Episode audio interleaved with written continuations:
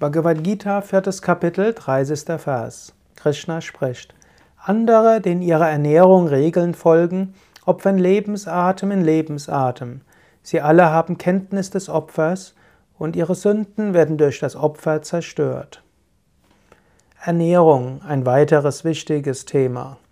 Und überlege heute oder morgen, wenn du diesen Podcast jetzt heute Abend hörst, hm, überlege, welcher wie ernährst du dich? Wie isst du? Hast du tatsächlich schon die Sattva-Regeln des Yoga umgesetzt? Bist du vegetarisch? Verzichtest du auf Alkohol? Verzichtest du auf Rauchen oder auf Drogen?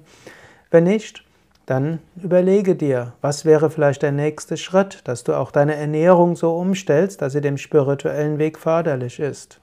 Und wenn du schon diese Grundvorschriften beachtest, also vegetarisch bist, keine Tiere für dich töten lässt, um damit du dich ernähren kannst, wenn du kein, keine Zigaretten rauchst, keine Drogen zu dir nimmst, wenn du keine alkoholische Getränke zu dir nimmst, dann überlege, gibt es noch anderes, was ich machen könnte? Bin ich etwas zu nachlässig geworden, zum Beispiel bezüglich Zucker?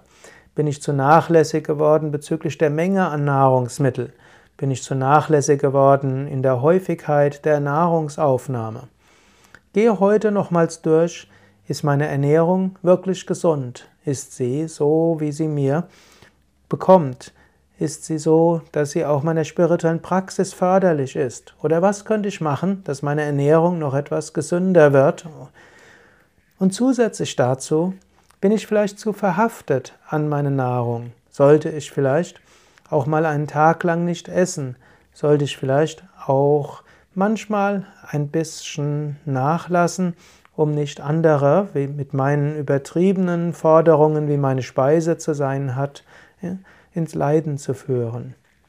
Nimm also heute oder morgen dir vor, deine Ernährung nochmals bewusst anzuschauen, überlegen, ob es auf dem Gebiet noch etwas gibt, was du verbessern kannst und isst dann bewusst im Bewusstsein, die Nahrung ist Brahman, das Essen ist Brahman, das Verdauen ist Brahman, letztlich du bist Brahman.